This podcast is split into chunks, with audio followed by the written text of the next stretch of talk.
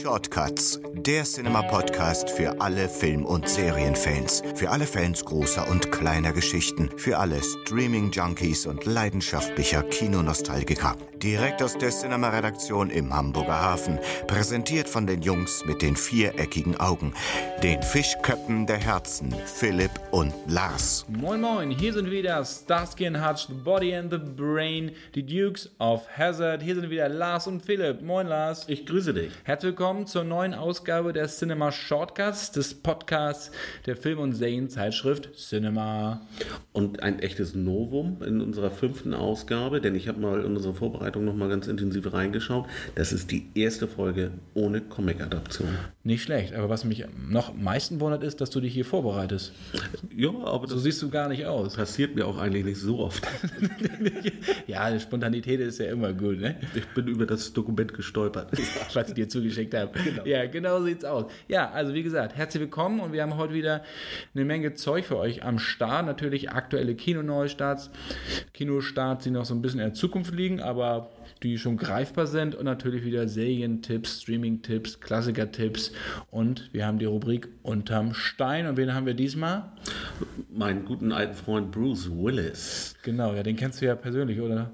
Nee, aber War der nicht mal bei dir zum Kuchen essen? Nee, aber wenn ich, wenn ich mal schaue, was so gegenüber von mir sitzt, also von der Haarpracht her, äh, ich habe auf jeden Fall ein Bruce Willis Lookalike-Erlebnis gerade. Ja, das stimmt. Ja, das stimmt. bisschen. Genau. So ich ich sehe mich auch eigentlich so als, als Bruce Willis. Nord, ja, wie dem auch immer sei. Also natürlich wird man uns ausführlich Bruce Willis, da gibt es auch ein bisschen einiges zu erzählen, warum der gerade das macht. Bin, äh, Was er macht? Ja, ich bin eigentlich äh, tatsächlich ein bisschen traurig darüber, dass wir ihn unter dieser Rubrik einordnen müssen, denn äh, ich hatte ihn eigentlich für einen ganz großen, aber mh, Die letzten Jahre waren jetzt geleistet. ne? so toll für ihn. Naja, aber wie gesagt, damit, da kommen wir zum Schluss zu. Ja, dann starten wir mal mit unserem ersten Thema und das ist Barry Seal. Der ist ja jetzt aktuell im Kino zu sehen. Tom Cruise ist wieder in Action nach Die Mumie, hat er schon den, den zweiten Film in diesem Jahr. Ganz schön rührig im Moment. Ja, normalerweise sah man ihn immer so einmal im Jahr, vor allen Dingen Mission Impossible. Und jetzt hat er wieder Lust gekriegt und jetzt dreht er wieder so ein bisschen auf. Die Mumie war, obwohl der Film so mittelmäßig war, kein Flop, hat sich dann ja auch nochmal rausgestellt, dank China. Der, oder China, das wird mittlerweile so der, der größte Kinomarkt. Da ist er richtig durchgestartet. Ja, Hollywood muss ordentlich noch gegen ankämpfen, aber da wird richtig Kohle eingefangen, hat die Mumie nochmal richtig nach vorne katapultiert. Mal gucken, wie das mit Barry Seal ist. Denn Tom Cruise spielt da, ja, spielt da eigentlich so einen, so einen Anti-Helden, ja, so, so einen gerne groß, der in den 70ern und 80ern sowohl für die CIA Drogen und Waffen geschmuggelt hat, aber gleichzeitig auch für die Kolumbianer Cooks an Bord hatte und hat ziemlich viel Kohle gescheffelt. Dann irgendwann ist es natürlich aufgeflogen, aber das Ganze basiert auf einer wahren Geschichte. Das ist natürlich dann immer sehr, sehr interessant, wenn man mal so sieht, was alles möglich war und leider heutzutage ja auch noch ist. Inszeniert ist das Ganze von Doug Lehman. Hat ja auch Edge of Tomorrow unter anderem gemacht und den ersten Bourne-Film. Also, Und Mr. und Mrs. Smith beispielsweise. genau, der, und der Jumper, Fair Game, also. Äh, ja, Jumper, den wollen wir mal schön außen vor lassen. Der ist ja bitter, ist der ja. und natürlich, und da hat er seine erste Erfahrung mit Tom Cruise, äh, er hat es eben schon gesagt, Edge of Tomorrow. Also die beiden kannten sich auf jeden Genau, Fall. Tom Cruise hat ja immer so ein Fable auch für Regisseure, entweder sie wieder zu reaktivieren oder jungen Regisseuren Möglichkeiten zu geben, echt mal einen Blockbuster zu inszenieren. Das hat er damals ja auch bei J.J. Abrams gemacht. Er glaubt einfach an die Leute, sicherlich führt er sie am Set auch noch. Aber ich glaube, Tom Cruise ist keiner, der ganz, ganz viel mit reinredet. Er vertraut den Leuten, wobei das sicherlich immer so eine Koexistenz da ist, dass sie äh, oder so eine Zusammenarbeit ist, weil natürlich das Bestmögliche rauskommen will. Und Tom Cruise will natürlich keinen Flop riskieren. Na gut, und aus der Erfahrung äh, von Herrn Cruise zu profitieren, das ist, glaube ich, auch nicht die schlechteste Idee. Nicht sich da mal äh, dann, die eine andere Minute mit ihm einzuschließen. Ohne Frage, ohne Frage.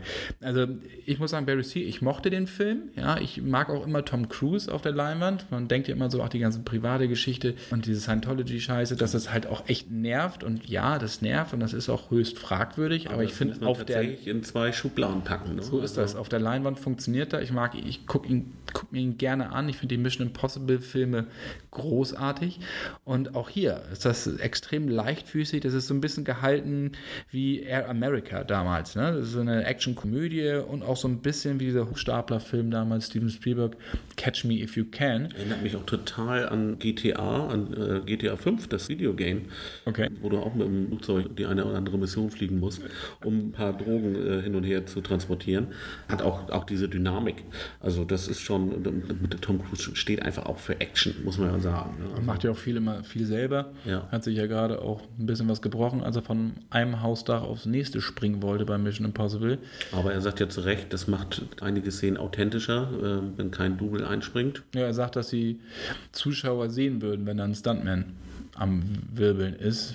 Und die Frage ist, wie lange er das noch machen kann irgendwann. Er hat ja die 50 auch schon überschritten. Naja, gut, aber ich glaube, der steht, der steht besser im Strumpf als wir mittlerweile. Doch, ja. Das wird sagen. aber wir haben ja Spaß im Leben. Was ist denn dein, dein Lieblingsfilm von Tom Cruise? Von Tom Cruise, also ich fand eine Frage der Ehre.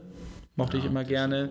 ja. Und natürlich die Eulen-Dinger. Top Gun, auch wenn das so ein Werbeding fürs US-Militär war oder ist. Und ich muss ja Da sagen, gibt es ja eine Fortsetzung. Cocktail mochte ich auch. Wegen dem Beach Boys Soundtrack. Ja, Kokomo. Guilty Pleasure. Ja, der hat gut. Aber der hat schon, und Rain Man hat einfach eine Menge guter Filme gemacht. Und ich finde, Mission Impossible, hatte ich ja eben schon gesagt, ist einfach großartiges Action-Kino. Und es wird von Teil zu Teil besser, habe ich das Gefühl. Kann ich einfach nicht widersprechen, leider. Bei Fast and Furious ist es ja zum Beispiel so, da ist ein starker Teil und dann fällt es wieder ab. Oder man denkt oh Gott, schon alles wieder gesehen, jetzt rammen sie wieder die Autos gegeneinander. Und im nächsten Teil haben sie wieder ein bisschen was Neues am Start.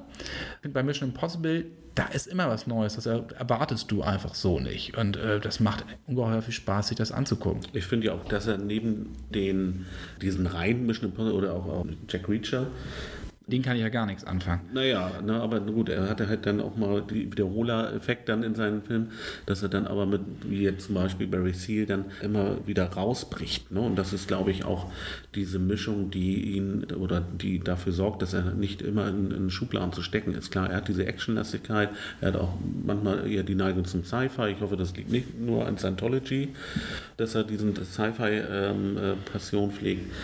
Ich fand Barry C., das, was ich gesehen habe, auch richtig gut. Es ist leicht, es, es hat dieses Augenzwinkern, was Tom Cruise auch beherrscht, humorvolle Rollen auch immer wieder bewiesen. Und dass er halt genau das, was du gesagt hast, Anti-Helden oder, oder Figuren. Tropic Thunder zum Beispiel. Tropic Thunder war, war ganz groß. Er- Das war ja etwas mehr als ein Cameo, was er da hatte. Er- Er beherrscht es, er beherrscht diese Grauzonen und glaube auch an, an den Erfolg von Barry Seal. Definitiv. Ja, also den könnt ihr euch wirklich ruhigen Gewissens angucken. Weiß nicht, ob man den jetzt wirklich auf einer großen Leinwand sehen müsste. Ich glaube, zu Hause reicht das auch. Aber klar, also die Action-Geschichten und so sind natürlich so im Kino, kommen die schon so ein bisschen besser. Und ist halt einzig dieses Thema. Also da haben wir jetzt ja mit Narcos ähm, ja, das Thema Koks und Drogen, War und und Drugs. Ja. Ja, in der Zeit, wo ich sehr, sehr oft vom Fernseher gehockt habe, in den 90ern, wo Familie noch nicht so die Rolle gespielt hat. Fernsehkind der 90er. Genau, da gab es halt auch unheimlich viele Filme, die dieses Thema rauf und runter behandelt haben. Ich erinnere an Data Force mit Chuck Norris, das Kartell natürlich mit, mit Harrison Ford. Mein Highlight, die Asse der stählernen Adler, Iron Eagle, äh, Ei, mit, mit ei, Louis ei. Gossett Jr., den dritten. Und ähm, da gab es wirklich rauf und runter in eine License to Kill, hast du vielleicht auch von gehört.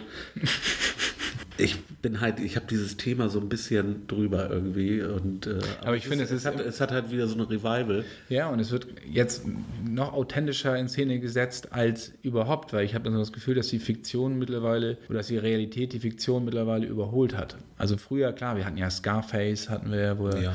worum es natürlich mit Tony Montana, Kultfigur mittlerweile, gespielt von Al Pacino damals. Dann haben wir, gab es ja Filme wie American Gangster und äh, das waren ja alles Filme, die ja, wahre Geschichten einfach eigentlich abbildeten. Gut, Scarface jetzt nicht so, das war ja, stand ja so als Sinnbild. Aber heutzutage ist ja so gerade jetzt zum Beispiel auch mit Narcos, die, der Serie, Pablo Escobar, ja gut, der ist auch schon ein paar Donnerstage tot, aber das Ganze ist immer noch hochaktuell, gerade auch wenn wir uns die ganze El Chapo-Geschichte angucken in Mexiko und woher das alles kommt und was das Ganze mit den Menschen macht, das ist, wird eigentlich, finde ich, in diesen neuen Formaten perfekt dargestellt. Also Narcos kriegt gerade die dritte Staffel mit dem Kali-Kartell. Einfach, äh, das geht Kannst richtig. Ja, also auf Netflix, genauso wie die anderen beiden Staffeln, sollte man sich auf jeden Fall angucken, wenn man sich für das Thema interessiert. Ich finde auch gerade die Figur Pablo Escobar, Gut, in der dritten geht es jetzt nicht mehr um Escobar, aber ich finde die Figur unfassbar faszinierend. Also in seiner ganzen Grausamkeit, er hat auch ein paar Bücher drüber gelesen und wie der sich dann so hochgearbeitet hat, in welcher Skrupellosigkeit, aber dann wieder so als ganz, als äh, ja, Wohltäter inszeniert hat vor seinem Dorf oder vor seinen Stadtbewohnern und aber doch wieder als Schneekönig und also und auf dieser Hacienda gelebt, auf dieser Ranch, wo dann plötzlich exotische Tiere da rumliefen und seine Flucht und sein Geschacher und also das fand ich immer fantastisch, muss ich sagen. Also das bei Narc, das ist fantastisch. Ich konnte es immer einfach nicht glauben, dass das möglich war. Und dass er teilweise, was ich was, drei Milliarden Dollar Privatvermögen hatte. Muss man sich, auf, muss man sich mal vorstellen. Wahnsinn, ja. ja. ja, klar, auf dem Rücken von, von anderen Menschen, ne? weil er halt einfach so war, wie er war. Also, und Wagner Moura, der spielt ihn halt in, in Narcos einfach großartig, ja. Also, aber Narcos ist natürlich eine Serie, die ist nicht witzig, ja, die, die zeigt das einfach so, wie es war und wie, wie bitter das war. So, und der War on Drugs, der ist ja damals von Richard Nixon 1972 ausgerufen worden und dann 1973 wurde ja auch die DEA dann gegründet, also die Drug Enforcement Administration, die halt ja, ja auch in Barry Seal eine Rolle spielt. Genau, genau. Und ja, und dann ähm, hat Hollywood das natürlich auch immer weiter ausgeschmückt, möchte ich sagen, mit diesen Gangstergeschichten. Und ja, bekanntesten haben wir gesagt, ist natürlich Scarface und äh, American Gangster, falls ihr den noch nicht kennt, von Ridley Scott mit äh, Denzel Washington als Frank Lucas. Ja, der war ein ziemlich schräger Geselle, muss ich sagen, was heißt schräger Geselle, der war extrem skrupellos. Der, der hat in den 60ern mit seiner Kadaver-Connection das ganze Drogen-Business, Heroin-Business revolutioniert. Der hat nämlich das Heroin einfach in Soldatensärgen aus Vietnam nach Amerika gebracht. Tja, äh, das wird in American Gangster super dargestellt. Das also ist so mein Tipp, den finde ich klasse, wenn ihr den noch nicht kennen solltet. Reichtum mangelt es äh, den äh, wirklich nicht. Nee, ach, und bevor ich das vergesse, und natürlich noch New Jack City von 91 mit Wesley Snipes als Crack-Imperator. Oh, den muss man sich auch noch mal angucken. Fantastisch. Eine und Sicario natürlich auch. Also eine lange Liste. Sicario ist natürlich auch über jeden Zweifel erhaben. Aber wie gesagt, das Thema ist ordentlich, was heißt nicht abgegrast, es werden immer neue Facetten herausgefiltert und das ist natürlich schon klasse. Deswegen ist das Thema auch immer noch so aktuell und wird auch gerne geguckt.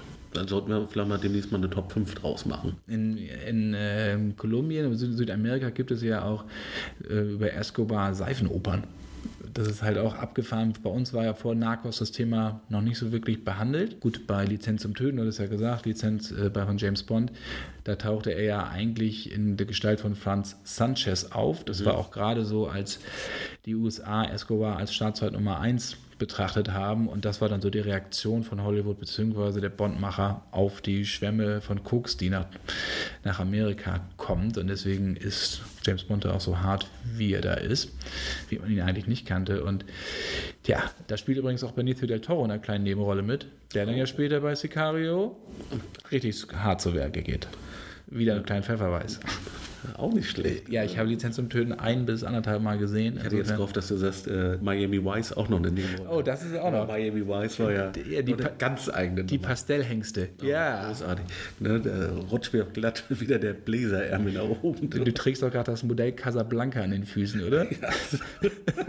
und das Flanell und beziehungsweise, nee, das, wie hießen die noch? Die Leinenhemden. Aber, aber ganz großartig. Ja, Michael, Michael Mann stylisch wie ein Videoclip inszeniert eigentlich. Ne? Ja, aber es hatte irgendwie hat es was gehabt. Ist, ja, irgendwas. Zu der Zeit. Zu der Zeit. Heute ist das eigentlich nicht das, mehr guckbar. Nee, ich glaube auch nicht. Ich habe es aber auch noch nicht ausprobiert, muss ich ganz ehrlich sagen. Deine alte Mode mal wieder rauszuholen. Nee. Pink äh, steht dir so gut. Ich kann ja alles tragen. Das stimmt. Ja, ja. sagt deine Frau zwar nicht, aber ich finde schon. Ja. genau. Ja, genauso lustig wie wir beide hier drauf sind, geht es in unserem nächsten Tipp zu. Der startet allerdings erst am 14.09., aber das ist ja auch schon in ein paar Tagen. Logan Lucky. Und genau. ich äh, weiß schon von äh, einigen Podcast-Zuhörern, dass die auf diesen Film ganz besonders warten, weil die Trailer momentan schon äh, ganz schön Laune machen, den zu schauen. Ja, inszeniert von Steven Soderbergh und ähm, hat auch einen wirklich guten Cast mit am Start mit äh, Channing äh, Tatum. Die beiden kennen sich auch schon aus anderen Produktionen. Magic Mike, das Magic Stripper-Ding, das, da hast du Genau. natürlich rauf und runter geguckt. Ich war die Vorlage. Mit deinem sozusagen. Hüftschwung, ich bitte dich. Ja, habe ich vorhin noch bewiesen. Das stimmt, das stimmt. Ja, Adam Driver spielt auch mit. Die Star beiden- Wars? Genau. Katie Holmes, äh, die Ex von, von unserem guten Tom. Oh, die ist auch wieder da, haben. ja. Äh, und unser gemeinsamer Freund Daniel Craig. Und der ist eigentlich das Highlight dieses Films. Absolut. Denn, Blond äh, gefärbt, mit fiesen Tattoos ausgestattet, kann mal, kann hier mal so richtig vom Leder ziehen und sein ganzes Bond-Image über den Haufen werfen. Genau. Willst du erzählen, worum es geht? Ja, es geht eigentlich, das ist so eine, ja, so eine abgründige Variante von Oceans 11. Das hat Soderbergh auch selber gesagt. Ne, es geht um einen Kleinkriminellen, der die Einnahme eines anstehenden NASCAR-Renns stehlen will. Ist Kleinkrimineller, also er plant den großen Coup. Genau, Das sind, ja. das sind jetzt die zwei Brüder, ne? Clyde und Genau, Jimmy Logan. ja genau, zusammen mit seinem Bruder Clyde, ja, der hat eine Armprothese, seiner Schwester Melly, ja, und dann brauchen sie noch den Safe-Knacker Joe und der wird gespielt von Daniel Craig. Ja, und dass bei so einer bunt zusammengewürfelten Truppe natürlich alles nicht nach Plan läuft. Und das ganz Das ja große klar. Problem ist auch, dass der gute äh, Daniel Craig, also sein Charakter, im Gefängnis sitzt und sie ihn erstmal befreien müssen. Ja, genau. So, was das äh, den ganzen Plan natürlich jetzt nicht unbedingt vereinfacht. Ich, also ich mochte den Film sehr, der hat so eine extreme Leichtigkeit, aber nicht verkrampft, ne? der ist raffiniert, auch am Schluss ergibt sich erst das große Ganze, wie wir das von Soderbergh kennen, der ist lakonisch ne? und er hat auch eine schöne Familiengeschichte drin, die auch jetzt nicht aufgesetzt wirkt, sondern sehr natürlich so rüberkommt. Also ich bin nicht immer ein Freund von Soderbergh, kommen wir vielleicht gleich nochmal, aber Logan Lucky mochte ich sehr, sehr gerne und nach vier Jahren ist das ein super Comeback von ihm. Ja, m- hatte ich dir neulich ja schon gesagt, ne? das ist für mich so ein bisschen die Mischung aus ein Duke kommt selten allein und die Oceans-Reihe. Ne? Ja, das stimmt, von der, von der. Schnittfolge und ne? also wie, wie sie dann so ihre Pläne spielen. Aber ist eigentlich eher schon fast wie, wie so eine Persiflage auf, auf Ocean, während die da sehr Ja. akribisch zugange. Ja, so ne, hat man Wirklich ernst schon- genommen wird da nichts. Da wird nichts, äh, ne, sind das jetzt 20 Meter, 30 Meter, weiß ich nicht. Genau. Ja, und das ist so, das ist ähm, äh, definitiv noch mehr Humor drin und hat halt dieses Redneck-Gefühl, ähm, was, was ein Duke kommt, äh, The Duke of, äh, of the Hazards. Ein Duke kommt selten allein, hieß das Ja, ein Duke kommt selten allein, genau, ähm, äh, so transportiert hat. Genau. Ja, und wie stehst du so zu Soderbergh? Kannst du mit ihm was anfangen oder findest du ihn eher prätentiös? Ja, ich, ich, ich stehe seinem äh, Gesamtwerk so ein bisschen zwiegespalten ähm, gegenüber. Den ersten Oceans-Film, Oceans 11 war das ja damals, den fand ich richtig gut und äh, über Aaron Brockovich braucht man, glaube ich, nicht diskutieren. Ja, ich, also ich mag viele Filme auch nicht von ihm. Aber ich mag ihn so als Gesamtkünstler, muss man auch schon sagen. Ja, der macht halt, macht halt Filme nicht, um so viel Kohle wie möglich einzuspielen. Er geht nicht auf Nummer sicher. Nee, er hält, die, er, er hält die Kunst hoch, das war ihm wichtig. Das hat er auch, als er den, den Oscar gewonnen für, für Traffic und hat damals in seiner Ansprache, in seiner äh, Noch ein Drogenfilm übrigens. noch ein Drogenfilm, genau, hat er auch nochmal betont, wie wichtig ihm das ist und wie dankbar er ist, ähm, dass es da draußen Leute gibt, die Kunst schaffen. So, und das ist Beweis, auch wenn man auf YouTube mal schaut unter, unter seinem Stichwort. Er macht unheimlich viele Tutorials und ähm, hält viele Lesungen, um einfach auch das weiterzugeben, was er gelernt hat. Und ich glaube, das muss man ihm sehr, sehr hoch anrechnen, was er da immer so produziert. Naja, das ist dann tatsächlich einfach das ist immer so ein. Auf und Ab, ne? Also hast du natürlich Genau. so, so ein, weiß ich was, ein Kassenschlager, wie jetzt zum Beispiel wie, wie Traffic oder sowas, der extrem super funktionierte, aber dann kommen natürlich auch sehr prätentiöse Geschichten, wie jetzt zum Beispiel diese Girlfriend Experience da mit, mit Sasha Grey, mit der Pornodarstellerin, den, den fand ich unerträglich, den fand ich wirklich unerträglich. Da gab es auch in der Vergangenheit dann solche Sachen wie Kafka oder Schizopolis oder so, die waren extrem sperrig und extrem verkopft, ja, also da hatte das Publikum nicht nur herausgefordert, sondern einfach nur gelangweilt und verwirrt. Und dann gab es natürlich auch sowas wie Solaris, der schon ein guter Film ist, aber vollkommen durchgefallen ist, weil ihn auch wahrscheinlich keiner verstanden hat. Dann zwischen kommt aber plötzlich wieder Magic Mike, ja, wo du denkst, was ist das denn jetzt hier, ein Film über männliche Stripper? Aber selbst da schafft es dann wirklich einzutauchen in diese Welt, ja, und auch die Figuren ernst zu nehmen und ihnen, also ihnen irgendwie äh, Profil zu verleihen, dass man halt mitfiebert und diese ganze Nacki-Geschichte dann, dass einem auch völlig, vollkommen egal ist und auch nicht mehr drüber lacht. Ne, der hat Und das schafft er halt wirklich sehr, sehr gut. Und ich muss sagen, Sex, Lügen und Video ist einfach, ja, hat er ja mit 27 Jahren gedreht oder hat er mit 27 Jahren die Goldene Palme für bekommen. Das ist einfach ein fantastischer Film und nicht nur wegen Andy McDowell. Ja, aber der Award passt dann auch zu dem, zu dem äh, Titel des Films. Ja, und auch hast du Liberace gesehen? Michael ich leider Douglas als gesehen. Liberace und Matt Damon als sein Freund.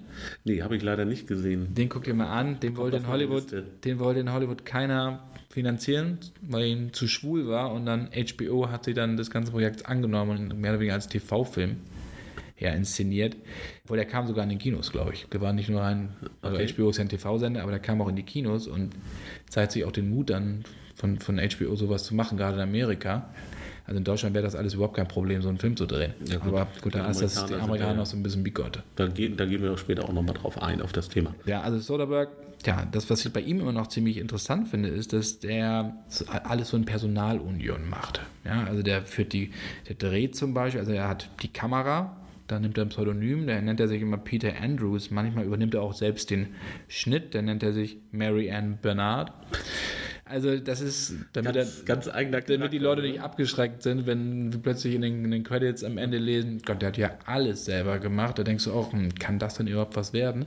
Also wenn ihr auf die Namen Marianne Bernard und Peter Andrews startet, dann wisst ihr, dass es Steven Soderbergh ist. Dadurch hält er aber auch immer wieder gut seine Budgets ein, wahrscheinlich. Weil ja alles in Personalunion macht. Ja gut, die, die, seine Filme sind ja auch in der Regel nicht wirklich teuer. Ja, also er sagt, ich unterscheide nicht zwischen kommerziell und nicht kommerziell, sondern er sagt, es gibt, für mich gibt es nur gute und schlechte Filme. Und wenn ich halt weniger Budget brauche, ich mache das Beste aus dem Budget und erzähle eine vernünftige Geschichte. Das kann mal nach hinten losgehen, wenn er sich vergaloppiert, aber das kann halt auch natürlich echt Früchte tragen. Aber auch das spricht ja für ihn. Ich, deswegen deswegen finde ich ihn sympathisch, weil er halt experimentiert und nicht auf Nummer sicher geht. Und das finde ich bei ihm, ist es wirklich ein, also ein Fund. Ja? Also was auch lustig ist, nur ganz kurz noch, habe ich auch noch gelesen, dass er äh, zum Beispiel bei Moneyball, diesem Brad Pitt-Film, dass er da gefeuert wurde, weil er anstelle von richtigen Schauspielern wollte er echte Baseball-Profis besetzen.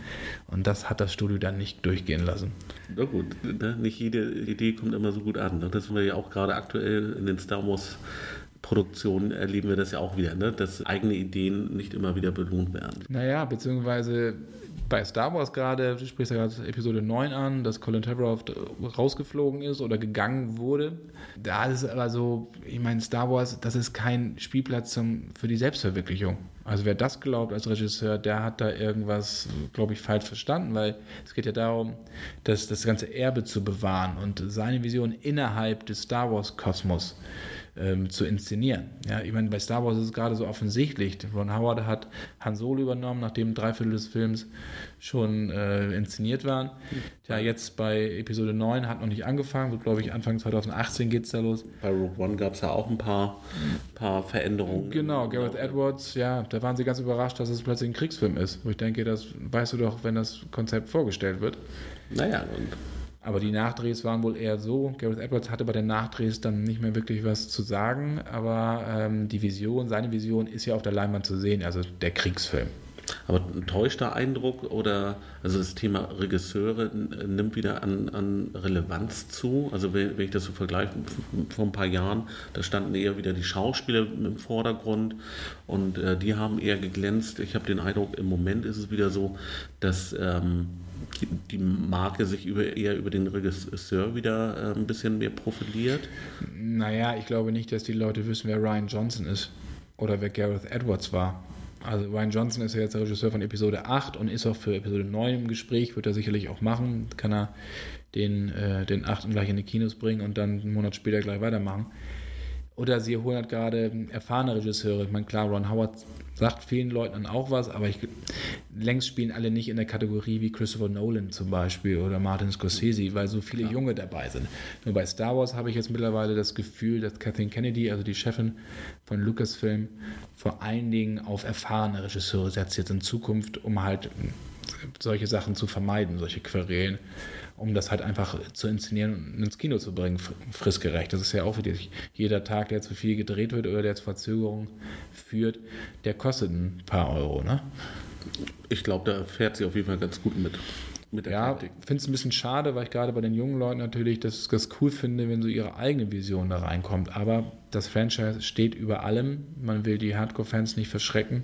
Ja, und deswegen auch ein J.J. Abrams, äh, dem man ja sehr viel zutraut, ähm, hat mit, mit Star Wars 7 ja auch so seine Probleme gehabt. Ne? Also so einfach, und er ist ja auch ein bekannter Nerd gewesen. Ja, also, deswegen sieht er auch so aus wie ein, wie ein Recap von Episode 4 bis 6. Ja, ja, das ist halt, ne, also dann, das war dann doch auch die, ich glaube, die sicherste Nummer, die er da gewählt hat. Ne? Ohne Frage. Aber ich glaube, als Anfang einer neuen Trilogie war das schon vollkommen okay. Und jetzt Episode 8 wird es weitergesponnen, 9 dann ja sowieso und dann ist ja schon Schluss. Wir müssen einfach mal schauen, wie das da weitergeht. Ich finde es aber sehr spannend. Also im Moment, weil das Thema Regisseure treibt mich irgendwie ein bisschen mehr um als, als in den Jahren davor. Jetzt auch mit dem nächsten, über den wir gleich sprechen. Ne? Der Film Mother äh, kommt jetzt in die Kinos. Genau mit äh, Darren Aronofsky als Regisseur. Und ähm, das ist dann auch der, der, der, nächste große, ich sag mal, Regisseurcharakter, über den es sich auch mal lohnt zu sprechen. Ohne Frage. Also der, über den Film selber sprechen wir am besten nicht ganz so viel, weil je mehr wir verraten über den Inhalt, desto mehr verraten wir auch über ja, wirklich über die Spannungsmomente und so. Und da wollen wir jedem das selber überlassen. überlassen. Ja. Aber es sind Jennifer Lawrence und Javier Bardem. Genau, das ist eine Home Invasion Geschichte. Das genau, ist wieder eigentlich nur in, in so einem abgeschiedenen äh, Landhaus, wo die beiden als Pärchen äh, eigentlich ein ruhiges Leben fristen. Genau. Und dann bekommen sie Besuch. Und so kann man das von Ed, Ed Harris, Michelle Pfeiffer. Genau. Genau, und, dann, dann geht es zur Sache. Dann wird es immer skurriler und Darren Aronofsky hat wieder einen Film in die Kinos gebracht, der äh, die Zuschauer wieder äh, wirklich herausfordert, muss man wirklich ja, sagen. Man also definitiv kein Popcorn-Kino. Nein. Das ist auch nicht sein Metier. Der ist aber den, bei den Filmverspielen in, in, Venedig vorgestellt worden und ähm, das hat sogar äh, zu einigen Buchrufen geführt. Das hat, äh, ich weiß gar nicht, nicht weil er schlecht ist, sondern weil der Film eine solche Spannung aufbaut, dass, äh, glaube ich, die Leute irgendwann tatsächlich äh, zu irgendeiner äh, emotionalen Ausbruch, glaube ich, gezwungen waren. So, das klingt jetzt wirklich skurril, aber der, der Film. Äh, das hast du schön gedeutet. Ja, ich, ne, weil der Film auf, auf so einer Metaebene schwingt. Ähm, die, die Kollegen äh, von Spielfilm haben den ja jetzt auch jüngst geschaut und, und bestätigen das, glaube ich, auch, dass der Film sehr ja, äh, skurril in, in seiner ganzen Handlung. Aber nicht lustig skurril. Nicht lustig skurril, obwohl er auch, auch zum Teil auch so, so befreiende, kleine, humorvolle Sequenzen beinhaltet. Also das, das ist ein, ein ewiges Auf und Ab äh, im Spannungsbogen. Ich glaube, der äh, geht so an die Grenze des Erträglichen. Ne? Aber dafür ist Darren Aronofsky auch bekannt. Also ich meine, Black Swan, das ist für mich eigentlich also sein absoluter Meilenstein. Absolut. Zusammen mit Requiem for a Dream, den ich ja mit Jared Leto noch dieses Drogendrama, den, der ist kaum zu ertragen, mit, mit Jared Leto und äh, Jennifer Connelly. Aber Black Swan mit Natalie Portman, also das war ja auch extrem. Es ging um Wahnvorstellungen. Ja. Ich hatte erst genau. gedacht, als sie im Kino war, morgens um 10, ach Gott, ein Film über, über Ballerina, muss ich mir das jetzt wirklich angucken, weil meine Zeiten als, wie nennt man als Ballerina, als, Ball, als Ballerina genau, das Tütü ist genau meine, mein Ding, da ziehe ich auch gleich wieder an. Ich habe einen komischen Fetisch.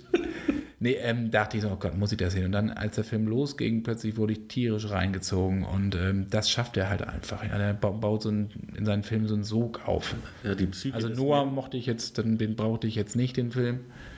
Nee, aber die Psyche des Menschen, ne, das ist genau das mit, ne, andere äh, spielen mit, mit großen Bildern, äh, wie Luc Besson, er sp spielt eher mit, mit äh, der, der Psyche des Menschen, ne, und das ist schon zum Teil wirklich bedrückend, was er da für, für Szenen aufbaut. Ne? Im Black Swan war wirklich, ich war auch, war ein ganz grandioser Film. Das ist kein Film, den ich mir fünfmal angucken kann. Aber ähm, auch, auch äh, Wrestler, das war auch. Oh, ja, den habe ich ganz eine, vergessen. Gott, ja, natürlich, der ist ja ne, ein ganz unfassbar. Ja, Gottes Willen, wie konnte mit der mit durchgehen? Film, der ja auch einfach ne, der, diesen, diesen Charakter und, und was ihn umtreibt und diese Höhen und Tiefen, die, die ein Menschenleben so, eine menschliche Karriere so ähm, durchlebt, also so gut inszeniert und ähm, so. Äh, emotional zusammenfasst, das ist schon außergewöhnlich. Ne? Und das ja, beherrscht er. Also das, den, das ist ein Film, den ich mir immer wieder angucken kann, auch weil er so tragisch ist, aber weil, gut, ich bin auch Wrestling-Fan, muss ich auch sagen, das ist mein Guilty Pleasure. Und da nochmal so richtig eingetaucht in die Niederungen, wenn man halt in Turnhallen äh, die Wrestler dann sich, sich auf die Köpfe hauen sieht. Ich habe das auch mal in Amerika, äh, zwei Stunden von New York weg, mal hingefahren an eine Turnhalle. Nebenan haben die Mädels Volleyball gespielt und rechts haben sich auf, mit Stühlen auf die Glocke gehauen. Das war schon wirklich grenzwertig. Und das war also wirklich hardcore, was da, was da abging. Das war aber ein unfassbares Ereignis für diese Kleinstadt, in der das, das stattgefunden hat. Und genau das beleuchtet das ja, weil die kriegen ja auch kaum Gage dafür. Deswegen war The Wrestler auch so nah an der Realität. Und ich glaube, die Wrestling-Oberen, die fanden das jetzt nicht so toll, dass der Film in die Kinos kam. Nee, Allen voran das- die WWE. Das hat schon, ähm, schon einen ordentlichen Blick hinter die Kulissen, einfach diese, diese ähm, Ja, dieser Provinz-Wrestler, ne, Genau. die früher mal groß waren und sich Genau. dann plötzlich jetzt für, ja- weiß ich was, 150 Dollar Auftrittsgeld dann wirklich zugrunde richten, mehr und mehr einfach, weil sie, danach können sie nicht mehr laufen, dann kriegen sie im Ring nochmal den Adrenalin-Push. Naja, und dann, Und dann- fallen sie in sich zusammen hinter der Bühne. Ne? krümmen sich nur noch. Ja. Naja, kommen wir aber mal zu einem bisschen lustigeren Thema, würde ich sagen, oder? Das ist nicht allzu eine Downer-Sendung wird hier. Dann, dann müssen wir mal das Thema tatsächlich mal ein bisschen wechseln, weil wirklich Marvel wirklich, äh, glaube ich, nicht dafür geeignet ist. Nee, wobei das, mal- die nächste Geschichte ist auch Horror, aber, Aber hat- lustig, aber, lustig Horror. Ja, eher äh, sku skurril, humorvoll an die Spitze getrieben mit dem, er ist nicht der weltbeste Schauspieler, Bru- also der- das ist aber er ist auf jeden Fall ein, ein unheimlicher Charakter. Ja, Typ irgendwie, Bruce also Campbell. ist ein echter Bruce Typ. Campbell ist einfach großartig und es geht um Ash vs. Evil Dead. Jetzt werdet ihr wahrscheinlich sagen, hä, das, das ganze Ding ist doch schon in zwei Staffeln auch bei Amazon Prime abrufbar. Ja, da habt ihr recht. Allerdings, wer kein Amazon Prime hat, kann sich das jetzt auch Ende September am 28.09. auf DVD und Blu-ray zulegen. Zumindest die erste Staffel. Ein Kauf, der sich wirklich lohnt, denn eine Eine großartige große- Splatter-Orgie. Genau, das Also war es eine Idee von Sam Raimi, der ja auch die Tanz der Teufel Ja, genau. Also das ganze Ash vs. Evil Dead, klar, die die Reihe kennen. Es geht ja um, äh, um den Helden aus, ähm, aus Tanz der Teufel, Evil Dead heißt es ja im Original. Das war ja so zusammen mit Die Nacht der lebenden Toten und Blutgericht in Texas, also Texas Chainsaw Massacre und das letzte Haus links so der Inbegriff so des Terrorkinos. Ja, also kostengünstig gedreht, um nicht zu sagen billig gedreht für 380.000 Dollar irgendwo in den Wäldern von Tennessee 1979 mit ein paar Kumpel und da hat Sam Raimi da mal richtig vom Leder gezogen. Hat sich Äh, vorher nochmal H.P. Lovecraft durchgelesen, das Genau. Call of Cthulhu-Universum, ähm, und da drehte sich dann um das äh, legendäre Buch Necronomicon. Das ist äh, das Buch der Toten. Genau, das Buch der Toten, was so ein, so ein zentrales Artefakt um, um diese ganze H.P. Lovecraft-Geschichten äh, ist. Genau, und ich weiß noch, Tanz der Teufel, als das früher als Jugendlicher gesehen habe, das war ja immer so ein verbotenes Ding. Klar, da wurde ja auch beschlagnahmt. 84 wurde die Kinokopie ja auch samt zeitgleich erschienener VHS beschlagnahmt. Irgendwie konnte ich es dann doch sehen.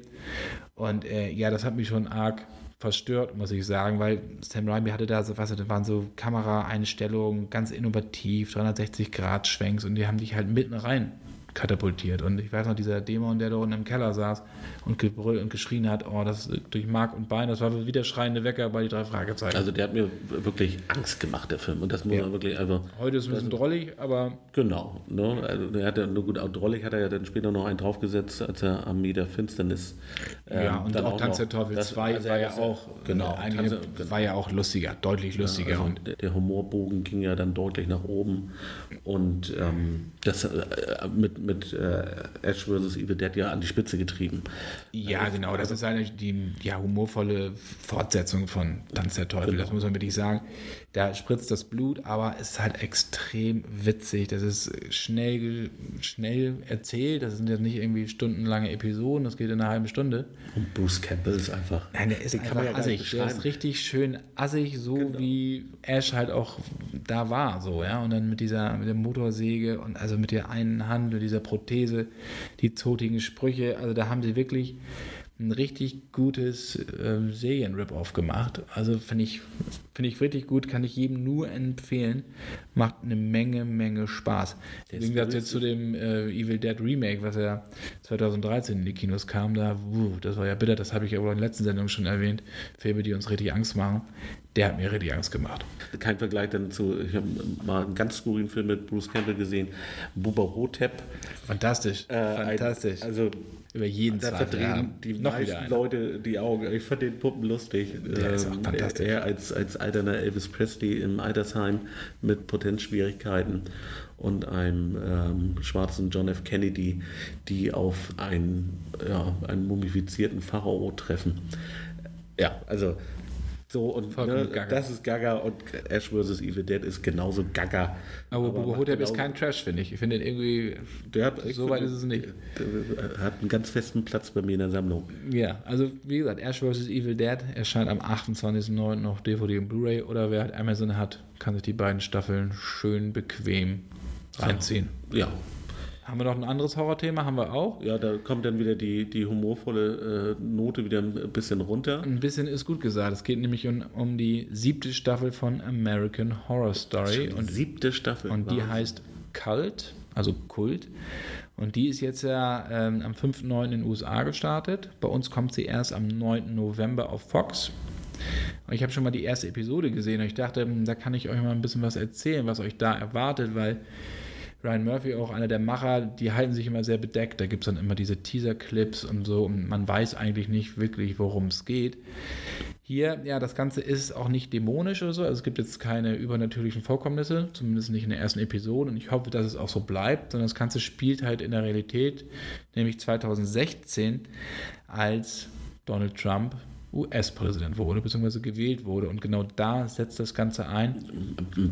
Eigentlich ja das perfekte Horrorszenario. Albtraum-Szenario. Und auch wieder, ne, die, ne, die Realität schreibt die größten Horrorgeschichten. So ist das. Und da gibt es dann eine, eine, eine Figur, die wird von Sarah Paulson gespielt. Das ist, ja, die ist homosexuell. Und als die wirklich realisiert vom Fernseher, dass Trump wirklich gewonnen hat, entgleiten ihr nicht nur die, die Gesichtszüge, sondern die kriegt einen Nervenzusammenbruch.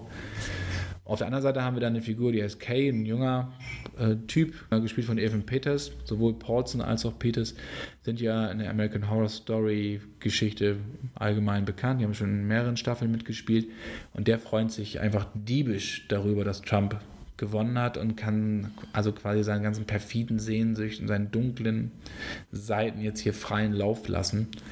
Dazu gibt es dann noch eine Geschichte über eine Reihe von Killer Clowns. Also die Clowns oder die World Clowns Association findet den, die Episode bestimmt nicht ganz so geil. Nee, das kann ich mir auch nicht vorstellen. Dann kommt ja auch noch S. Also die haben noch eine Menge äh, Aufklärungsarbeit zu leisten, um, nicht, um die Kinder nicht vollkommen zu verlieren. Ja, wie gesagt, da gibt es so eine Gruppe Killer-Clowns, die halt auch so marodierend durch die Straßen ziehen und auch durch Supermärkte und die, gerade auch die von Sarah Paulson gespielte Figur, die ja unter, unter einer Clownphobie leidet, richtig aufs Korn nehmen. Das erinnert mich dann so ein bisschen in Anmutung an die Purge-Reihe. Ne, was ist, wenn ein Tag lang, eine Nacht lang alles erlaubt ist, auch Mord legalisiert wird? Gibt es auf Sky zu sehen? Purge. Lohnt sich. Da haben die Macher schon wirklich was Tolles gemacht. Und auch Twisty, der Killer Clown aus der vierten Staffel aus Freakshow, hat hier einen super Auftritt und wird auch gut eingewoben, warum er dabei ist.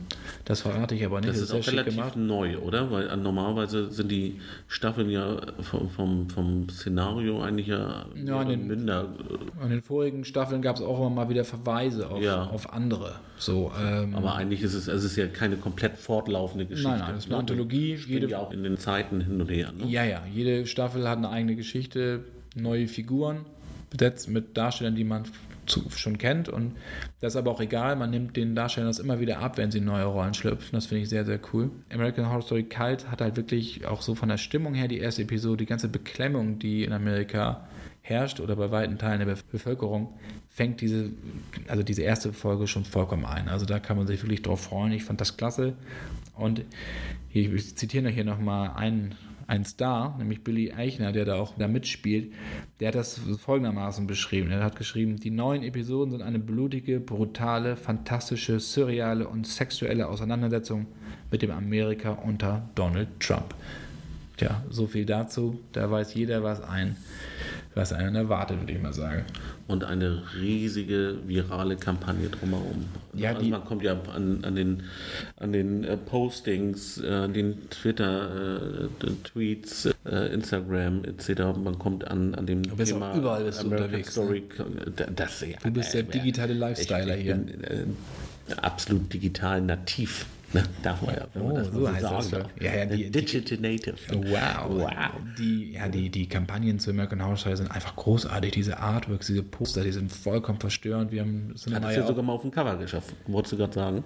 Ja, genau. Wir haben auch schon viele, viele Geschichten gemacht darüber und äh, haben großflächig auch bebildert dann, weil halt diese Motive einfach unfassbar sind. Also sind für mich die besten Motive in diesem ganzen Zane-Universum. Habe ich so ist. nur Also, in der Form bei Penny Dreadful, die haben auch ganz gute äh, Motive gehabt, Ja. kommen aber auch nicht daran.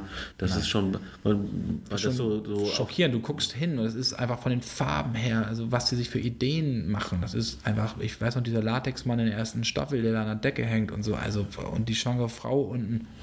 Großartig. Als ich die gesehen habe, konnte ich es gar nicht fassen, dass sowas wirklich produziert wird. Also bin ich sehr angetan von. visuell ein absolutes Highlight. So. Gruselig. Wollen wir mit Grusel weitermachen? Also richtig gruselig.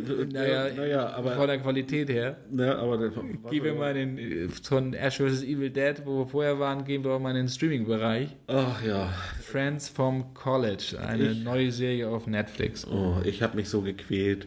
Ich war eigentlich, Ja, die ist nicht gut. es, ja, erstmal, also ganz kurz, ne, das ist ja, das geht, ist so ein, ja, praktisch tragikomisches Beziehungswirrwarr von so einer alte College-Clique, die waren alle vom Harvard College.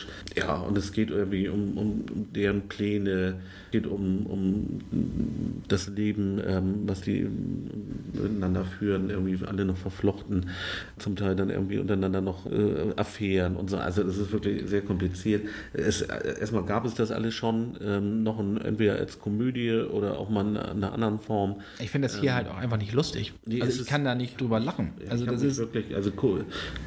Kobe Smolder, ähm, da, gut, da habe ich gedacht, naja gut, die bringt ein bisschen Erfahrung mit ähm, aus How I Met Your Mother und ja, Ja, ich äh, mach die- glanzlos. ich mache diesmal das sowieso nicht. Ich habe die mal bei Avengers auf dem Set getroffen und ich weiß auch nicht, ich weiß gar nicht warum. Die hat eigentlich nicht viel gemacht, aber ich fand die unsympathisch. Vielleicht war das das Problem. Ja. Ne? Also sie, Nee, nee, nee, war, die hat geredet und so, aber ich fand die- die Art, ich mochte die überhaupt nicht. Und hier ist sie auch nicht sympathisch, aber hier ist auch keine andere die Figur sympathisch. Also keine dieser Figuren ist sympathisch. Das ist überdreht. Ja, das ist, äh, und die Balance so zwischen Tragik und Komik, finde ich, gelingt halt nicht. Da sind so derbe Sprüche, keiner gönnt dem anderen irgendwas. Äh, Nee, brauche ich nicht. nee, also ich weiß ja auch nicht, auch vom Cast her, ich fand den Cast unglücklich. Also das, was die Figuren verkörpert haben, haben die, also als, als Plot-Hintergrund, das äh, konnten die Schauspieler einfach nicht transportieren. Auch Fred Savage, ne, den kennt man noch aus Wunderbare Jahre, ne, de- den Teenie-Star, hat er einfach nicht rübergebracht. Also der hat dem, äh, der Rolle keine, einfach nichts mitgegeben. So. Und, Nein, und also- Smarter als, als äh, Anwältin, ja, auch nicht. Also es war Nee. einfach so, äh, Nee, nee. so alle, äh, ne, immer die, immer so, ich konnte immer nur so ein, nee, hast mich nicht abgeholt, hast mich nicht abgeholt. Und Da- da ist es wieder, dein Oder, Lieblings- dein Lieblingssatz. Oh, das, das hat sich dann, ich habe mich wirklich diese, durch, durch die erste Folge gequält und normalerweise äh, mache ich es mir zur Pflicht, dann auch gleich die zweite und im besten Fall auch die dritte Folge gleich hinterweg zu gucken, um ein Gesamtbild zu haben. Ich konnte ich konnt einfach nicht weiterschauen. Nee, also damit lassen wir es so am besten auch. Also wenn euch der Algorithmus von Netflix, weil ihr zum Beispiel How I Met Your Mother geguckt habt, das vorschlägt, könnt ihr es lassen. Das ist für mich oder für uns ist es Zeitverschwendung. skippen. Also dann lieber äh, nicht die neueste Serie, dann lieber New Girl gucken. Ähm, die ist sehr, sehr lustig. Es- Da geht es um eine, eine WG. Großartige Schauspieler, äh, jede Folge äh, mindestens ein Schmunzeln, wenn man nicht auch, äh, oder auch herzhaft gelacht hat, dann lieber sowas schauen ähm, und äh, oder die unsere guten Freunde von Big Bang Theory. Man Es gibt genug- es gibt genug Sitcoms, die Community die deutlich besser und sind. sonst wie. Also da gibt es ja Massen. Was ihr euch auf jeden Fall angucken solltet, das ist nämlich jetzt auch gerade auf Sky Go und Sky Atlantic HD zu sehen, das ist The Deuce. Das macht sehr viel Spaß. Das ist von David Simon, die neue Serie. Der hat ja The Wire gemacht, unter anderem. Das ist, ja, da geht es eigentlich um den Beginn der New Yorker Sexindustrie. Ja, Ja, das ist unser Thema, würde ich Gegen sagen. deine Stimme hat auch gleich eine ganz andere Tonalität bekommen. Ne? Ist schon ein schmuddeliges Thema eigentlich. Nein, aber ja, schmuddeliges Thema, ja, das ist halt eine Industrie, ne? Also es geht, das Spiel, das Ganze spielt in Manhattan 1971. Da war jetzt der, der Times Square noch nicht so schillernd, wie er jetzt ist, weil da lungerten überall Junkies, korrupte Cops, Prostituierte und die Zuhälter rum. Die sahen auch aus wie Zuhälter. Die haben sich auch so gekleidet, die konnte man auch so erkennen mit ihren Pelzen und sowas. Ja, und da wird halt die Hutch auch sehr gut noch. Genau, und da spielt halt James Franco, spielt halt ein, ja, ein Brüderpaar, Zwillinge. In einer Doppelrolle, genau. Ja, ja, genau. Und, äh, hält sich, und die beiden halten sich so mit weniger, mehr oder weniger legalen Geschäften über Wasser und erleben dann halt so den, den oder den Aufstieg der Pornografie zum Big Business. So damals gab es ja vor allen Dingen so Peepshows am Times Square, du erinnerst dich. Und dann wurde aber entdeckt, dass man sich natürlich mit, mit, oder mit Pornofilmen, dass man da viel mehr Geld verlangen kann. Die sind schnell abgedreht. Und, und die Prostituierten hatten auch eine Möglichkeit, zu sagen, hey, jetzt machen wir ein bisschen mehr Kohle. Und das Ganze ist wirklich extrem schillernd inszeniert mit dem Zeit- und Lokalkolorit. Also man hat echt das Gefühl, in diesem New York der 70er Jahre zu sein was nicht immer ganz schön war. Das ist acht Episoden und geht aber nicht nur, das ist nicht nur lustig, wie zum Beispiel Boogie Nights, da kommen wir später noch drauf, wobei, wobei der auch nicht immer lustig war. Aber es zeigt halt auch so ein bisschen was, also die Abhängigkeiten, die zerplatzten Träume und natürlich den Hedonismus dieser Zeit. Aber ja, ist im Prinzip so ein bisschen das, was ja auch Narcos für seinen Genrebereich darstellt, also ne, der Blick auf, auf, ähm, auf, auf, diese Drogenbarone mit einer etwas ernsthafteren, aus einer ernsthafteren Brille heraus, ist genau das Reduce für diese aufstrebende Pornoindustrie. Ne? Während da auch eher bislang Humorfilme hast, ja eben gesagt, Boogie Nights oder The Nice Guys, die das auch ein bisschen als Aufhänger nutzen. Ja, The Dudes äh, ist schon ernster, das darf man nicht genau, vergessen. Am Anfang lacht man zum Beispiel auch noch so über so ein paar Zuhälter, wie die sich dann so aufpimpen und im wahrsten Sinne des Wortes plötzlich drehen die sich ja und, und schlagen dann ihre Frauen und zeigen ihre Abgründe, worum es hier gerade geht. Es geht hier um Profit, ja, es geht um die Kommerzialisierung des. Körpers, ja, und, und das wird natürlich in der Pornografie noch, auf die Spitze genau. gehoben und Drogen, klar, die sind natürlich auch dabei. Aber es geht zum Beispiel auch, und das finde ich auch sehr schön, es geht auch um eine Prostituierte, die heißt Candy, gespielt von Maggie Gyllenhaal. Und da in, in ihrer Rolle, die möchte keinen Zuhälter haben, sondern möchte das alleine machen. Und da geht es dann halt auch wirklich um die weibliche Selbstbestimmung um den Wunsch nach weiblicher Selbstbestimmung in dieser, dieser Männerwelt. So. Und das haben sie auch sehr, sehr schön eingewoben. Oder David Simon hat das gemacht. Also manchmal finde ich, wirkt so lässig und funky wie so ein Song von Isaac Hayes. Mhm. Chef, läuft auch gerade schön bei mir im Auto auf und ab. Aber du hast halt auch wieder diese Abgründe diese, dieses Ganzen. Also Deuce hat mir extrem gut gefallen, mochte ich sehr, sehr gerne. Sehr rund. Schreit das nach einer, einer Fortsetzung, nach einer davon, zweiten Staffel? Davon gehe ich mal aus. Also HBO hat ja mit Vinyl nicht wirklich einen Erfolg gelandet. Das hier ist auch wieder Wo von sie da auch nicht die Werbetrommel gerührt hatten. Ne? Ja, aber das kam halt überhaupt nicht an. Aber ich denke, das Thema Porno zieht immer. Ja, ist ja nun mal leider so, muss man sagen. Und ne, das Thema Abgründe ja ne, mit dieser Industrie ja ganz fest verwoben ist. Naja, Aber klar. ja gut, ja, also lohnt sich auf jeden Fall, gibt auch wirklich gute Dokumentation dazu, ähm, zum Beispiel auf Netflix, After Porn Ends, ich sag mal so ein paar Schicksale aus, aus der Pornindustrie. Was passiert mit Leuten, die die Industrie verlassen genau, haben? Können die wieder genau. Fuß fassen? Mhm. Und das ist ähm, tatsächlich einfach mal interessant sich anzuschauen ähm, oder Hot Girls Wanted. Ja, also da gibt es tatsächlich viele, viele Formate im Moment, die dieses ganze Thema ähm, bei Hot bisschen Girls. mehr in den Vordergrund bringen und auch nochmal tatsächlich diese, auch diese Abgründe, glaube ich, ein bisschen transparenter machen. Hot Girls Wanted ist schon, das schnürt einem schon die Kehle zu. Ja, das, das ist, schon, Teil. Schon, das, ist ein harter Tobak, aber auf jeden Fall sehenswert. Gibt ja auch 9 to 5, das ist auch so eine Doku, also wie es ist, als Pornodarsteller sich ja, so zu verdingen und so. Ja. Und das ist einfach äh, ne, jetzt muss ich, ne, ohne, äh, ohne zweideutig zu klingen, das ist halt kein Zuckerschlecken. Ne? Nee, das, ist wirklich das ist wahr. Aber Boogie Nights ist natürlich so der Inbegriff eigentlich so dieses Films von Paul Thomas Anderson 97. Mit unserem guten ja Freund äh, Mark Wahlberg. Mark Wahlberg, ja. Und ähm, das, der spielt ja da so eine Variante von John Holmes, den berühmten Pornodarsteller. Und das ist ja auch extrem leicht inszeniert, aber hat natürlich auch wirklich so eine Schwere am Ende, wenn er dann weiter abgleitet und dann in Drogen verfällt und dann als Stricher sich verdingen muss und so.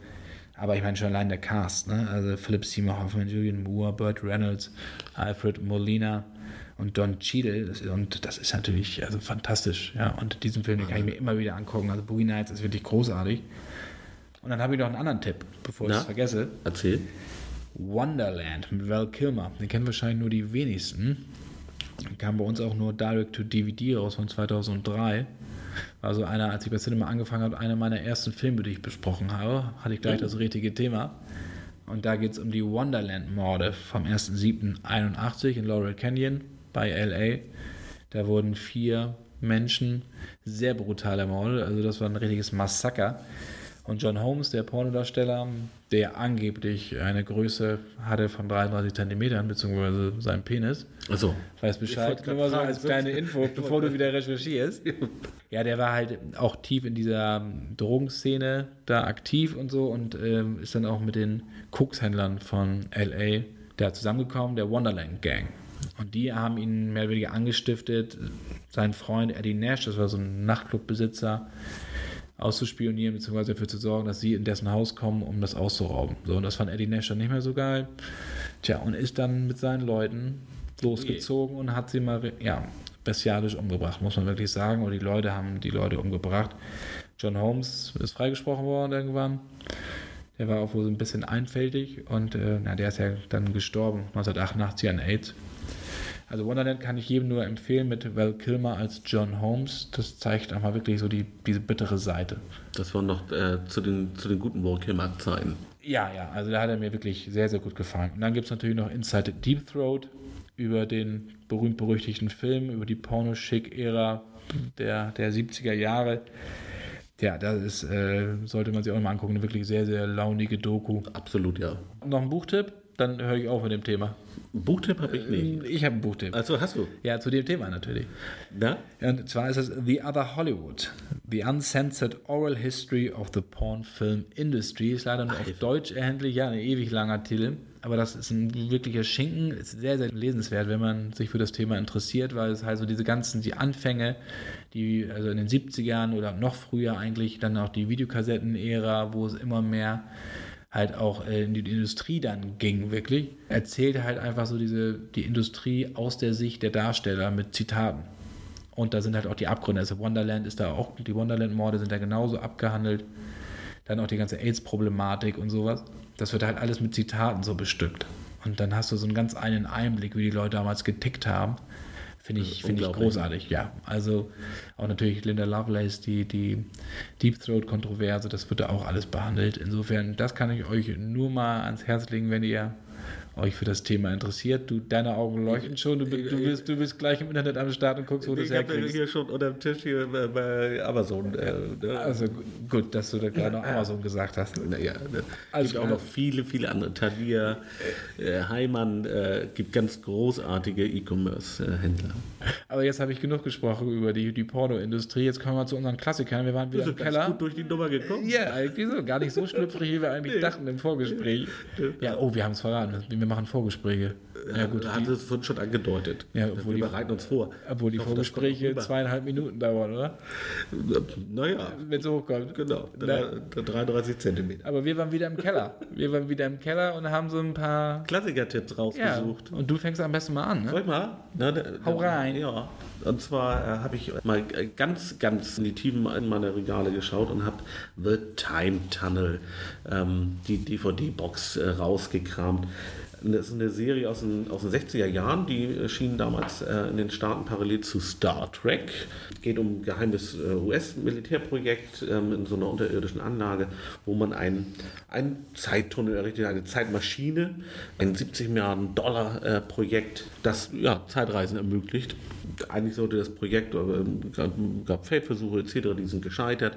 Kurz bevor das dann dieses ganze Projekt eingestellt werden sollte, wagt dann der äh, Wissenschaftler, der das Projekt geleitet hat, einen letzten Sprung in die Zeit und tatsächlich plötzlich gelingt es. Und er ist äh, bei dem ähm, äh, Untergang der Titanic dabei. Ja, ab dann beginnt eigentlich so eine ganz klassische Odyssee-Geschichte. Also man versucht die natürlich irgendwie wieder zurückzuholen in die Gegenwart. Das gelingt nicht. Also müssen sie, fangen sie an, wieder in andere Zeiten zu springen. Also von der Titanic springen sie dann rüber ins antike Troja. Und das geht dann immer so weiter, und das zieht sich. Und das ist wirklich ganz sehenswert. Und Brad Pitt ist dann auch nicht in Troja, ne? Nee, man hat geguckt, ne? aber er war noch nicht da. Das ist ja aber, ne? man verpasst So weit in die. Zukunft konnte man nicht reisen. Genau, ne? und dann vielleicht war auch schon die Achillesferse schon äh, ein bisschen angeditscht und er war zu langsam, man weiß es nicht. Ne? Naja, also auf jeden Fall eine ganz, also ich finde die ganz lustig gemacht, irgendwie die ist von der ganzen Visualität eigentlich im Prinzip so wie, wie auch die alte Star Trek äh, die, die Klassiker-Serie, die, die hatten ja auch mal so Zeitreisegeschichten.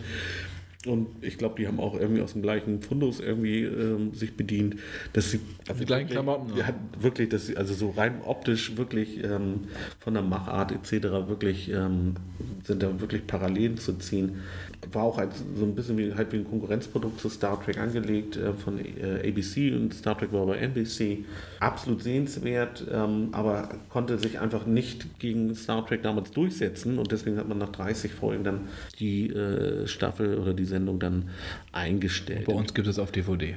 Auf DVD und leider auch keine 30 Folgen, ähm, denn für Deutschland wurden nur 13 Folgen synchronisiert.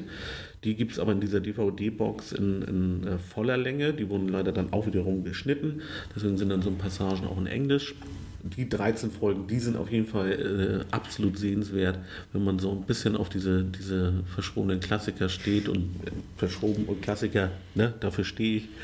Ähm, da lohnt sich auf jeden Fall mal reinzuschauen. Ist wirklich, wirklich äh, lustig. Man einfach mal ein netter Kontrast zu, zu der alten Star Trek-Serie. Das ist ein guter Tipp. Ich habe einen Western am Start, den ich mal wieder rausgekramt habe. Howdy. Howdy, genau, mit dem Westernhelden schlechthin, nämlich John Wayne. Es geht um Rio Bravo. Oh. Ja, ne, da gibt es ja dann auch Eldorado und Rio Lobo. Das war ja, waren ja so diese Rio-Filme, nenne ich das mal. Obwohl Eldorado jetzt nichts mit Rio zu tun hat. Wie dem auch immer sei, das ist ein Film von Howard Hawks, ja, und von 1959. Und er hat den eigentlich gedreht, weil er sich ziemlich doll über 12 Uhr mittags aufgeregt hat. Weil er hatte mal gesagt, wie kann man ein Weicher, das ständig um Hilfe bettelt, nur zum Westernhelden machen.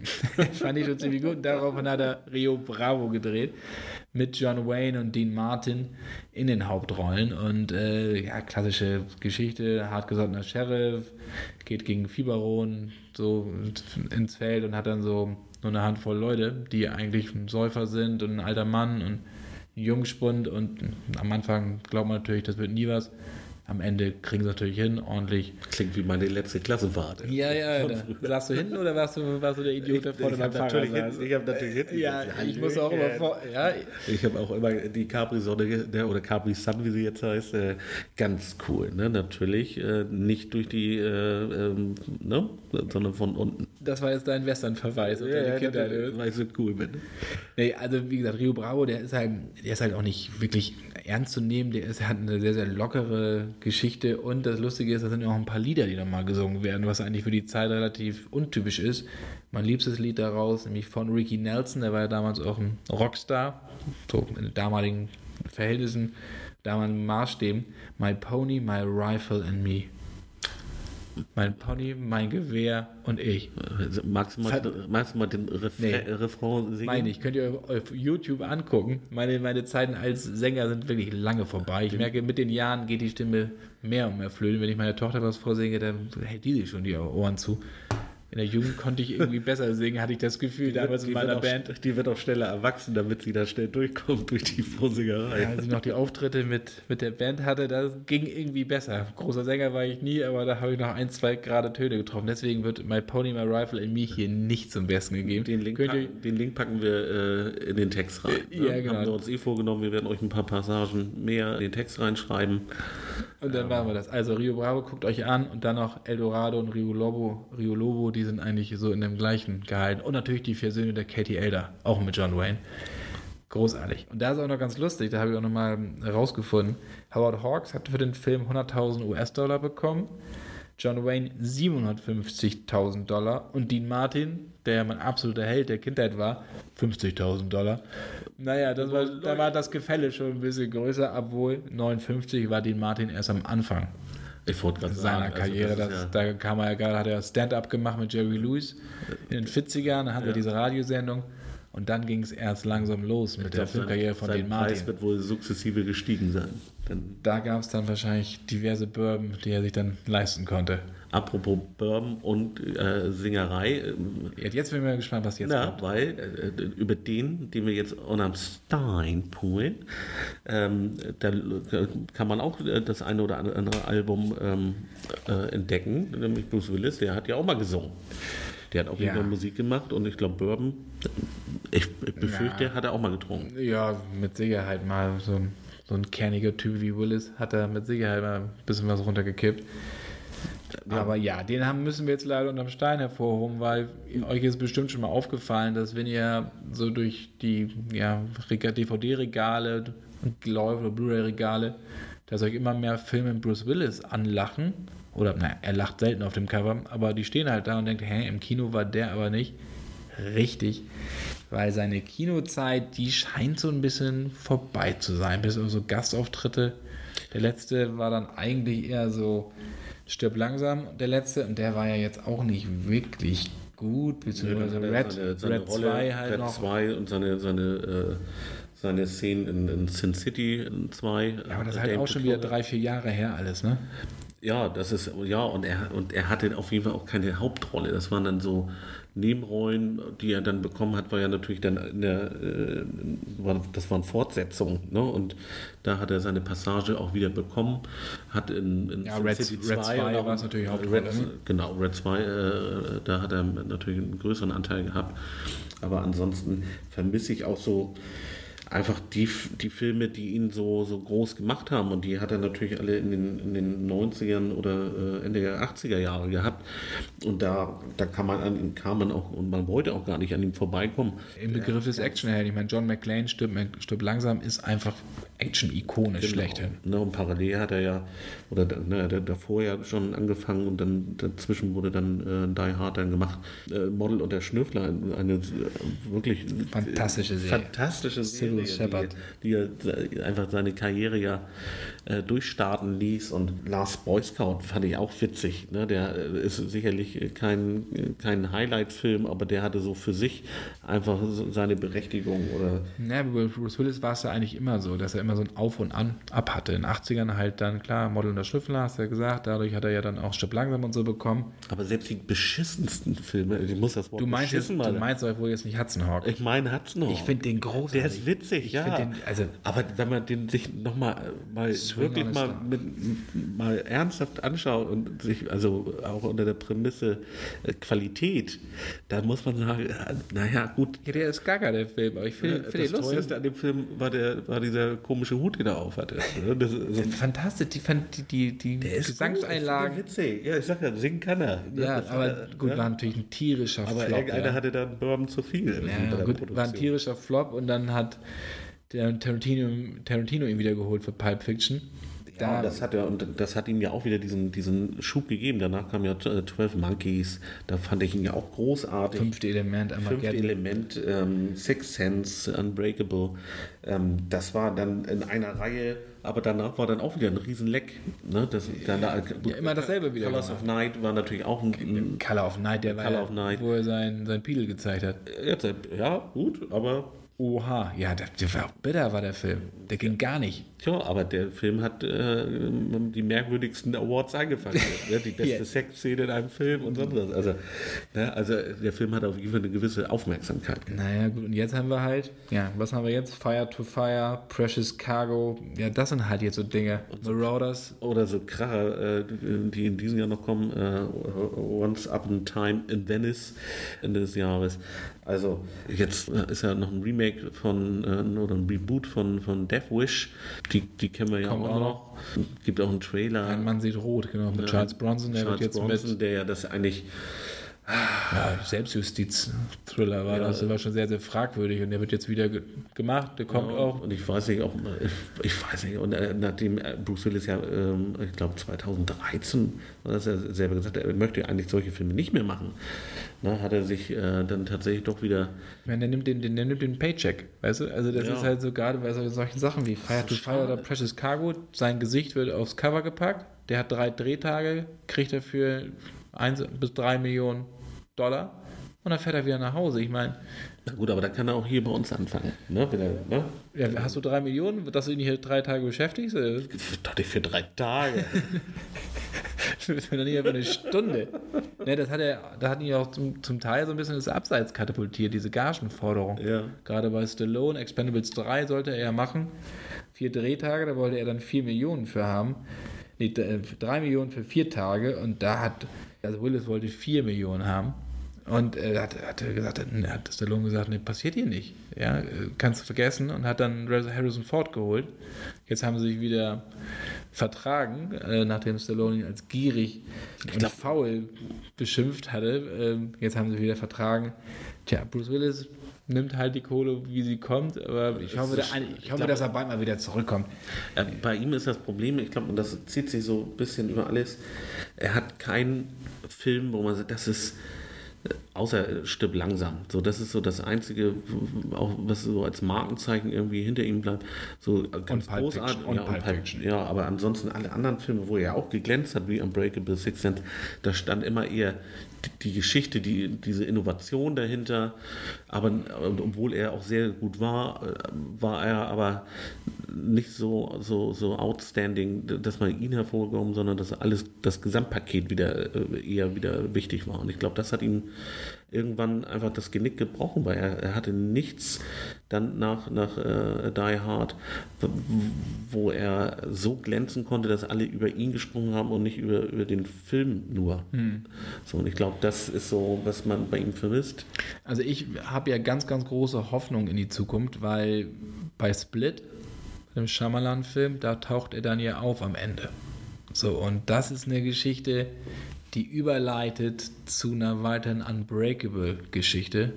Glass soll das heißen und soll dann ja auch 2019 in die Kinos kommen. Und da soll er ja David Dunn wieder spielen, nämlich den Helden aus Unbreakable. Und ähm, der taucht halt bei Split auf. Und das, hoffe ich, wird dann wieder was, dass Shyamalan ihn da wirklich vernünftig in Szene setzt. Ich mag Bruce Willis und äh, ob er nun geldgierig ist oder nicht, ist mir vollkommen, vollkommen egal. Gut, A sieht ihr euch ähnlich und B ist er einfach natürlich, er ist einfach natürlich ein cooler Typ. Ich finde Ja. ihn auch extrem cool. Also wenn ich den so sehe, auch mit seiner Familie und auch mit Demi Moore da und so, ich finde den cool, den Typen. Ja, ich habe ihn leider noch nie persönlich gesprochen. Vielleicht schaffe ich das ja irgendwann noch mal, dann kann man ihn auch noch mal fragen, Den kannst du ja sogar auf Deutsch warum er diese, diese Direct-to-DVD-Dinger macht, aber ich wahrscheinlich Ja, er spricht nicht so gern. Steht in der auf und geht dann. Ja, er spricht in der Öffentlichkeit nicht so gern Deutsch, aber er kann ja Deutsch ein bisschen. Ne, seine Mutter ist ja Deutsche Mhm. ähm, und er ist ja auch in Deutschland geboren. Ich finde ihn auch, ich, ja, ich drücke ihm In die Daumen. Ida Oberstein. Ich, in Ida Oberstein, ja. Also ich drücke ihm da wirklich die Daumen, dass er da nochmal äh, für sich so, einen- so einen Twist schafft. Ja, Er- einen er künstlerischen Twist. Ja, einen künstlerischen Twist, weil ich meine, ausgesäugt hat er auf jeden Fall. Ich glaube, sein Lebensstil ist jetzt auch nicht so mondän. Eine Bourbon und singen. Ne? Ja, das unterstelle ich mal nicht. aber das ist, äh, ja, es ist so schade. Bei, bei Bruce Willis und deswegen, da werden wir ein bisschen melancholisch. Äh, das ist einfach schade. Der wird nicht jünger und ähm, ich glaube, so zum, zum Ende seiner Karriere hin, äh, braucht, glaube ich, dann nochmal irgendwann mal einen besseren Abtritt auf jeden Ich meine, bei den DVD-Premieren haben wir bei den anderen Leuten, die wir unterm Stein hervorgekramt haben, gab es ja immer noch so ein paar Sachen, wo du sagst, guckt euch das mal an, die sind bei uns noch auf DVD entschieden, aber Oder wir, haben einfach gut. Kein, oder wir haben einfach kein Mitleid mit denen. ne? Ja, aber hier gibt es eigentlich nichts. Also die Filme, die da kommen, sind halt auch echt mies, muss man einfach mal sagen. Und deswegen, wir wollen die wieder im Kino sehen. Bruce, gib Gas. Gibt Gas, Bruce, genau. So, sind wir schon wieder am Ende? Ja, ja, wir müssen ein bisschen Gas geben. Wir müssen Gas weil geben. Du musst ja auch, ähm, auch bald los. ne? Genau, ich habe ein Interview mit Mark Hamill. mit Mark Hamill, Star Wars. Ich bin schon ganz aufgeregt. You're not worthy. Ja. Doch, eigentlich schon. Also da bin ich, äh, habe ich sehr, sehr große Lust zu, Äh, Ich den Mann zu, den wie- Mann zu treffen. Ein bisschen neidisch, muss ich sagen. Und davon werde ich euch in der nächsten Ausgabe erzählen, wie das war. Und wir werden auch natürlich über S sprechen. Killer Clowns hatten wir in dieser Ausgabe ja schon zuhauf, aber über den ultimativen Killer Clown, nämlich Pennywise, sprechen wir dann in der nächsten Ausgabe. Und darüber, ob die Vorschusslorbeeren ähm, auch wirklich ähm, ja, berechtigt sind. Ja, Denn das, kann ich, das kann ich euch schon sagen. Ja, der Film ist gut. Ja, ja. Ja, Ja. der ist gut, aber da gehen wir dann näher auf das Phänomen Jetzt- Pennywise und wir sprechen auch noch über meine liebste Punkband, nämlich Pennywise. Sprechen wir auch noch mal. Ich freue mich. Broham ist ein fantastischer Song. Könnt ihr euch auf Spotify überall Ich anhören. bin ganz bei dir. Dieses Jahr ist gerade wieder beim Konzert gewesen. Also- Aber das war am Rande. Ich wünsche euch einen schönen Tag. Folge nicht verpassen. ne? Definitiv nicht. Und zwischendurch ähm, Cinema Newsflash, der neue Podcast. Genau, wir haben noch einen zweiten Podcast am Start, auch auf iTunes und Soundcloud. Könnt ihr euch den anhören. Newsflash, immer so fünf bis acht Minuten, die neuesten Infos aus Hollywood und Umgebung. Schnell abgefrühstückt, damit, damit ihr immer auf dem Laufenden bleibt, was da so Neues ist. und, äh, und nicht das ganze Gesabbel von uns anderthalb Stunden, obwohl jetzt eine Stunde anhören müsst. Also, der Cinema Newsflash jetzt auch drauf. Gebt euch auf die Ohren. Zusätzlich mit den Cinema Shortcuts. Wir sehen uns oder hören uns nächstes Mal wieder. Bis bald. Bis bald. Haut rein. Tschüss. Tschüss.